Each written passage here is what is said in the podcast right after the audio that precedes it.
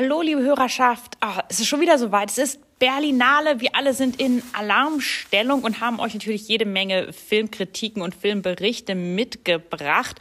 Und ich bin Lieder hier für euch live beim ersten Interview dieses Festivals und das darf ich führen mit Asli Özaslan die hier mit mir ist. Ganz toller Film, der auf dieser Berlinale startet, nämlich Ellbogen. Läuft im Bereich Generation, ihr dritter Langfilm und einer der besten Filme wirklich nicht nur dieser Programmsektion, sondern dieses Jahrgangs. Wir können es euch versichern, wir haben sehr, sehr viel vorab gesehen. Und dieses Mal hast du dich an eine Romanverfilmung gewagt. Ähm, war das was ganz Neues auch für dich? Ja, eine Romanverfilmung ist wirklich was ganz Besonderes, würde ich auch sagen, weil der Roman bietet ja sehr, sehr viel, sehr viele Facetten und man kann ja auch in unterschiedliche Themen viel in die Tiefe gehen. Und beim Film sollte man sich schon fokussieren auf ein Thema und dann dort in die Tiefe gehen. Und ähm, das war so die größte Arbeit, die wir am Anfang leisten mussten. Was ist der Fokus? Und, ähm, und daraufhin dann eben dieses Drehbuch schreiben.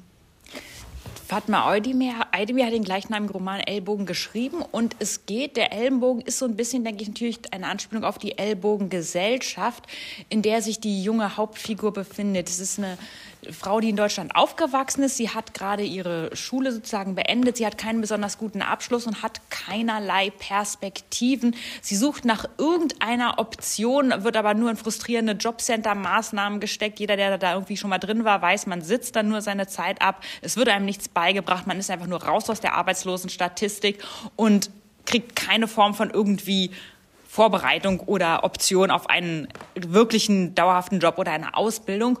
Man merkt, sie ist frustriert, sie ist wütend, auch weil ihr in allen Ecken und Kanten gezeigt wird, dass sie nicht zu dieser Gesellschaft dazugehört, was ihr auch darum vermittelt wird, weil sie einen türkischen Hintergrund hat. Andererseits aber ist sie komplett in Deutschland geprägt und wir merken dann irgendwann, dass sie auch zur türkischen Gesellschaft nicht wirklich dazugehört. Wie war es für dich, diese Figur kennenzulernen im Roman und wie viel vom Charakter hast du da noch dazugebracht? Was ich eben an Hasal so spannend finde, ist, sie ist so eine ganz komplexe Figur, die weder, sage ich jetzt mal so, die perfekte, das perfekte Mädchen mit Migrationsbezug erzählt, noch das Opfer. Und äh, sie ist ambivalent, sie ist eine Figur mit vielen Ecken und Kanten und genau das wollte ich erzählen. Und diesen Charakter wollte ich so zum Strahlen bringen, sage ich jetzt mal, dass man sich wirklich auch an ihr abarbeiten kann, wo man auch mal so ging es mir ja auch beim Lesen. Ich war ja manchmal auch sauer auf sie oder dachte, ach, jetzt komm schon oder so. Und dann gab es wieder Momente, wo ich total mit ihr mitgegangen bin. Und genau diese Gefühle wollte ich eben auch auf den Film übertragen und auf diese Figur übertragen. Es kommt im Film zu einem ganz entscheidenden Wendepunkt in Hasals Leben. Sie wird auf der Straße mit Freundinnen in einer Nacht, wo sie ausgehen wollen, belästigt. Sie wehren sich und dabei kommt es zu einem Todesfall. Und weil ihr klar ist, dass sie mit ihrem Hintergrund sich einen Anwalt oder dergleichen gar nicht leisten kann, dass sie sofort der Sündenbock sein würde, flieht sie nach Istanbul und merkt dann eben auch sehr hart, auch da ist sie die Fremde und überall, wo sie glaubt, hier haben sie einen Ausweg, landet sie in der nächsten Sackgasse. Aber trotzdem geht der Film dann noch sehr spannend eine ganze Weile weiter. Also es ist nicht etwa das Ende der Entwicklungen, sondern erst der Anfang ganz entscheidender Schritte. Und das war für mich ein sehr spannender Punkt, insbesondere weil wir zwei ganz große Themenkomplexe haben. Zum einen eben, dass bestimmte Menschen komplett außerhalb dieses gesellschaftlichen Systems stehen und keinen Ort haben, wo sie wirklich hingehören. Zum anderen die Klassengesellschaft. Und ich finde, das ist ein ganz starkes Thema, das aber kaum repräsent ist. Wir reden viel über Diskriminierung in unserer Gesellschaft gegen verschiedene Gruppen, aber wir reden fast nie über klassistische Diskriminierung, obwohl es wahrscheinlich die ist, die alle anderen diskriminierten Gruppen vereinen könnte. Denn egal woher du kommst oder welche Orientierung du hast oder wie du aussiehst, Klassismus kann jeden treffen und er funktioniert überall. Unser ganzes Schulsystem ist ja auch danach ausgerichtet und das ist ja auch ein Punkt in dem Film, den wir merken. Sie hat schon mal keine Chancen aufgrund ihrer Schulkarriere ja, oder ihres Schulhintergrunds. Ich fand die Zusammenfassung gerade wahnsinnig toll des Films, wirklich. Also äh, du hast wirklich alle Punkte genannt, die mir unglaublich wichtig waren. Ich finde es auch toll, dass du diese Punkte gesehen hast. Ja, unbedingt. Es ist halt so, es gibt, man sagt ja viel, ähm, man muss sich nur anstrengen, ist ja zum Beispiel ein Satz. Oder alles ist möglich. Ähm, ja und nein. Also es kommt eben darauf an, was ist dein Background. Hast du Unterstützung? Hast du schon dieses Selbstbewusstsein? Bist du an diesem Punkt, um genau diese Schritte überhaupt gehen zu können? Hat man eine Orientierung? Gibt es jemanden, der dir diese Orientierung gibt? Es sind viele, viele Kleinigkeiten, die ganz normal sind für viele Leute, die eben aus dem Elternhaus kommen, wo die Eltern vielleicht schon studiert haben oder schon eine Ausbildung gemacht haben oder irgendwie ja auf eine bestimmte Art und Weise angekommen sind, die können dir ihren Weg zeigen. Aber wenn eben die Eltern diese Wege nicht gegangen sind, wie können sie einem dann den Weg zeigen? Man muss quasi als junger Mensch zum Autodidakten werden und selber sich seinen Weg suchen, selber finden. Und das ist dann auch überaus anstrengend. Und viele schaffen es, andere schaffen es weniger, bleiben eben hängen. Und da wünsche ich mir eben sehr, dass man diesen Menschen ähm, die Möglichkeit zum Träumen gibt, die Möglichkeit von, von Perspektiven, von Chancen, von Gleichwertigkeit gibt. So. Ja. Wir haben da im Film immer wieder sehr wirklich pointierte und auch, finde ich, scharf beobachtete Schlüsselmomente. Zum, zum Beispiel gibt es einen Moment, wo sie beim Ladendiebstahl erwischt wird und dann gibt es diesen entscheidenden Satz von dem Ladendetektiv, als sie dann behauptet, das äh, Schminkdöschen habe schon ihr gehört das kannst du dir ja gar nicht leisten. Wo wir ganz deutlich merken, dass wenn jetzt jemand aus wohlhabendem Hintergrund da sitzen würde, dieses Argument zum Beispiel gar nicht greifen würde, was natürlich überhaupt nicht aussagt, dass jemand, der viel Geld hat, äh, nicht klauen würde. Wir wissen ja sogar ehemalige Minister und so weiter stehlen und viele Politiker stehlen Millionen, aber die werden ja nicht so hart bestraft wie irgendjemand, der eine kleine Schminkdose bei D&M mitgehen lässt. Und dieser Punkt, dass man schuldig ist, weil man aus einer bestimmten Gesellschaftsschicht kommt und dann es eben heißt, dass, das passt ja, die haben ja nichts, natürlich klauen die, das ist ja zu erwarten. Oder auch dieser Aspekt, dass der Mann, der sie dann belästigt und ihre Freundinnen, das ist ein Student aus gehobener Familie, wo man dann auch an bestimmter Stelle hört, oh, der hatte ja sein ganzes Leben vor sich. Das war ja so ein guter junger Mann, dass das angenommen wird, einfach nur, weil jemand einen bestimmten Hintergrund hat, dass man denkt, oh, das war ja ein toller Mensch und der tolle Mensch hätte ein tolles Leben gehabt. Und man wird danach bewertet, was, welche Optionen man im Leben hat und die Privilegien, die man hat, die werden nicht als Kritikpunkt betrachtet, sondern als etwas, ein Vorteil. Deswegen ist man mehr wert. Ja, ich glaube schon, dass in der Gesellschaft diese Annahme auch sehr stark da ist. Ne? Das ist, glaube ich, sehr, sehr unterbewusst, dass man diese Annahmen hat. Und das versuche ich eben auch mit diesem Film zu brechen. Und auch eben, Hasal ist ja auch viel mit Projektionen. Also viele projizieren auf sie, auch der Detektiv projiziert ja irgendwas auf sie, ne? irgendein Bild, was er von ihr hat oder meint zu glauben, er sei eben der Experte darin. Und, ähm, und da auch mal nach einer Meinung zu fragen von so einer jungen Frau passiert ja zum Beispiel auch in dem gesamten Film sehr wenig.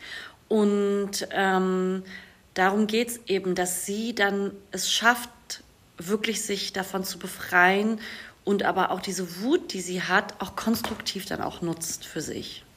Die Wut ist ein ganz entscheidender Punkt und auch was, was die Figur sehr nahbar macht, auch wenn man immer wieder von ihr abgestoßen wird, weil sie sich nicht so verhält, wie eine konventionelle Filmfigur das tut. Sie biedert sich nicht an, aber es gibt ihr auch eine gewisse Stärke.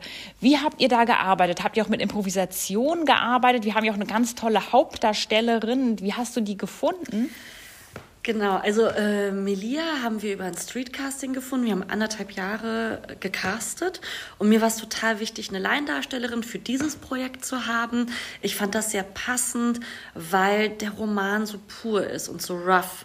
Und genau das habe ich auch in der Figur gesucht und das haben wir auch in Melia gefunden. Und ähm, jetzt habe ich den Faden verloren. Es ging, du hast zwei Fragen gestellt. Einmal die. Einmal, wie ihr sie gefunden habt und einmal, wie ihr diese Wut entwickelt habt, wie ihr damit gearbeitet ah, ja, habt, dieser schwierigen Kampf. Genau, genau. Improvisation. Ja, also Improvisation war mal eine Idee tatsächlich. Das haben wir dann aber doch ad acta gelegt. Ich habe viel bei den Proben mit denen improvisiert. Das heißt, wir haben nie an den Szenen an sich gearbeitet, sondern viel an den Emotionen. Und diese Emotionen, die wir dann gemeinsam entwickelt haben mit Melia und aber auch den anderen Mädchen, das haben sie dann in die Figuren integriert. Und dadurch ist natürlich auf eine Art und Weise, wie sie die Figuren interpretiert haben, auch ein Stück weit Improvisation mit dabei, mit dem, wie ich immer, also wie ich quasi dann auch immer wieder gesagt habe, so stelle ich mir die Figur vor und hier könnte sie doch so reagieren und daraufhin haben sie eben auch was Eigenes entwickelt. Aber die Szenen an sich waren schon gesetzt. Es gibt einen ziemlich großen Bruch im Film, nämlich dann, wenn die Handlung in die Türkei wechselt. Dann ist sie raus aus Deutschland und einer völlig anderen Umgebung. Wir haben dann auch ein anderes Licht, eine andere Farbdramaturgie. Wie war das für dich so, weil dieser Wechsel im Roman ja, glaube ich, nicht so abrupt passiert und auch erst zu einem späteren Zeitpunkt? Wie hast du das so entschieden, dass du das Drehbuch so veränderst, um die Handlung so quasi im Film in zwei Kapitel zu teilen? Ähm, kannst du mir, du hast den Roman auch gelesen? Äh, nee, aber ich habe ja. also ich mich sehr mit dem Roman, ja. der Struktur und so beschäftigt. Ja, ich hatte leider nicht ganz die Zeit, den kompletten Roman zu lesen, aber ich habe reingelesen und ähm, diesen Strukturaufbau der Kapitel und so mir angeguckt. Genau, ich, ja, ich habe den Roman ja zigfach gelesen. Aber ich habe es jetzt nicht mehr so ganz vor mir. Jedoch war das auch im Roman schon so. Da gibt es auch so Flashbacks, viele im Roman. Und da ist es tatsächlich auch so, dass das so fast Hälfte Hälfte ist, genau. Also wir sind eine Hälfte in Berlin und die andere Hälfte in, äh, in Istanbul. Und so ähnlich wollten wir das auch im Film machen, haben uns dann aber im Schnitt dagegen entschieden, weil wir es dann super spannend fanden, in dem Moment, wo Hazal nach Istanbul kommt und auch diesen plötzlich eine vermeintliche Freiheit entdeckt, kurz für eine kurze Zeit, ähm, erleben wir sie ja als eine Person, die dazulernt, eine Person, die wir mal kurz wirklich mal beobachten können, ohne dass sie eingeengt ist. Und diese Momente waren so schön und so spannend auch für uns im Schnittraum, diese Figur zu sehen, wie anders sie wird, wie viel weicher sie auf einmal wird. Deswegen wollten wir dem dann auch mehr Raum geben und sind dann früher in die Türkei eingestiegen, als, jetzt, als es im Roman ist. Und dadurch dringt noch ein neues Thema in den Film und auch ins Buch, nämlich diese politische Krise in der Türkei, der Konflikt mit ähm, den Kurden und der wieder ansteigenden Diskriminierung gegen diese Gruppe in der türkischen Gesellschaft. Das ist ein bisschen im Hintergrund, aber ähm, wie ähm, habt ihr das entschieden, dass ihr dieses Thema mit einbindet und wie präsent war das? Oder wolltet ihr es lieber zurücknehmen, damit es nicht die anderen psychologischen und sozialen Faktoren überdeckt? Das, also das war tatsächlich ein Thema, mit dem wir uns sehr lange beschäftigt haben. Also erstmal dieser Kurdenkonflikt liegt mir sehr nahe. Das liegt auch daran, mein letzter Dokumentarfilm, äh, da ging es um eine kurdische Bürgermeisterin in der Türkei und den Bürgerkrieg, der dort der dort entstanden ist. Und sie musste ja auch am Ende fliehen und auch die Menschenrechtsverletzungen, die die Türkei in diesen Gebieten ja, verletzt hat. Ne? Also es gab äh, Menschenrechtsverletzungen.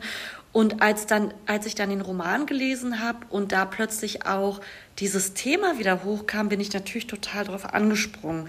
Und äh, wir wollen ja natürlich auch erzählen, dass die Türkei kein luftleerer Raum ist. Und wir wollen auch erzählen, dass es dann nicht plötzlich alles super wird und sie hat jetzt das Land gefunden, wo sie ihr Leben verbringen kann, sondern dass es da auch politische Konflikte gibt, dass es dort auch Minderheiten gibt, die, die unterdrückt werden, dass es eben auf der, dass es halt auch ein universelles Thema ist, wo viele, viele Menschen Widerstand leisten oder eben Widerstand leisten wollen. Manche können es, manche nicht. In der Türkei passiert es auf eine ähnliche Art und Weise, aber auf einem anderen Level vielleicht auch. Äh, und die Diskriminierung ist auch eine andere als in, in Deutschland. Und der Rassismus ist auch ein anderer als in Deutschland. Ähm, und das wollten wir unbedingt miterzählen. Und ähm, es war noch stärker drin, es hat dann aber auch ein bisschen abgelenkt von der eigentlichen Thematik, weil das deuten wir auch nur im Film so ein bisschen an. Hazals Mutter ist ja eigentlich auch Kurdin. Im Roman spielt das nochmal eine viel größere Rolle. Aber das ist das eben. Im Roman kann man dem noch mehr Raum geben. Man kann da viel mehr in die Tiefe gehen und kann dann auch nochmal mehr erzählen, dass sie ja dann nochmal einen Identitätskonflikt hat, weil sie da in der Türkei auch nochmal so richtig herausfindet, dass ihre Mutter eigentlich auch Kurdin ist. Und ähm, das schneiden wir wirklich nur ein bisschen an. Ja, ist aber auch nochmal ein Thema an sich was man hätte größer machen können. Du bist jetzt auf einem der größten Filmfestivals, zumindest hier in Europa. Und das ist natürlich auch sehr spannend für dich, denke ich, und für die ganze Crew vom Film. Was erhoffst du dir jetzt hier von dieser ähm, Repräsentation und dieser Bühne, die sich jetzt geboten hat? Das ist alles so abstrakt für mich, muss ich wirklich sagen. Es ist unglaublich spannend. Das Schönste wird für mich auf jeden Fall sein, dass die Säle wahrscheinlich teilweise ausverkauft sein werden, oder das wünsche ich mir auch, ähm, dass viele, viele Leute, viele, viele Menschen diesen Film sehen werden. Diese Chance hat man ja als Filmemacherin nicht immer. Und das ist, glaube ich, der größte Wunsch von vielen FilmemacherInnen, dass so viele Menschen wie möglich diesen Film sehen und darüber reden und es zu einer Diskussion auch anregt. Und ich glaube, die Figur Hasal mit ihren Ambivalenzen lädt ja förmlich dazu ein, am Ende, dass der Film einen nicht loslässt, dass man darüber reden möchte, dass man über die Figur reden möchte, dass man über die Gesellschaft reden möchte, in der wir leben und wie wir leben möchten. Das auf jeden Fall. Und ich lege euch den Film auch ganz nah ans Herzen. Ihr könnt ihn hier auf der Berlinale jetzt in den nächsten Tagen sehen. Wenn ihr ihn verpasst, er wird im Oktober einen Kinostart bekommen. Und dann lest ihr das natürlich auch nochmal beim Movie Break. Also keine Sorge. Entweder jetzt oder etwas später. Der entgeht euch nicht. Ellenbogen. Und zum Abschluss noch die Frage, hast du denn schon ein neues Projekt, das im Kopf dir sich entwickelt oder dergleichen? Ja, ich habe tatsächlich gerade mehrere Projekte, so an denen ich arbeite, was sehr persönliches, aber auch eins, was von der Drehbuchautorin Claudia Schäfer, die möchte ich auch unbedingt nochmal nennen, die ja auch das Drehbuch für Ellbogen geschrieben hat. Äh, sie hat jetzt eine ganz tolle Idee, wo wir dran arbeiten. Genau, es geht weiter. Und willst du schon einen kleinen Satz dazu sagen, worum es geht? Du darfst auch sagen, nein. noch nicht, es nein. ist alles noch so, ähm, noch nicht so in trockenen Tüchern. Okay, wir bleiben gespannt und behalten dich auf jeden Fall in guter Erinnerung. Vielen Dank für das Interview. Danke für das Interesse. Und das war's hier bei uns von Movie Break. Ihr findet uns überall, wo es Podcasts gibt. Ich bin immer noch Lieder und ihr hört mehr von der Berlinale und lest es natürlich in unserem großen Berlinale Special. Macht's gut, Leute.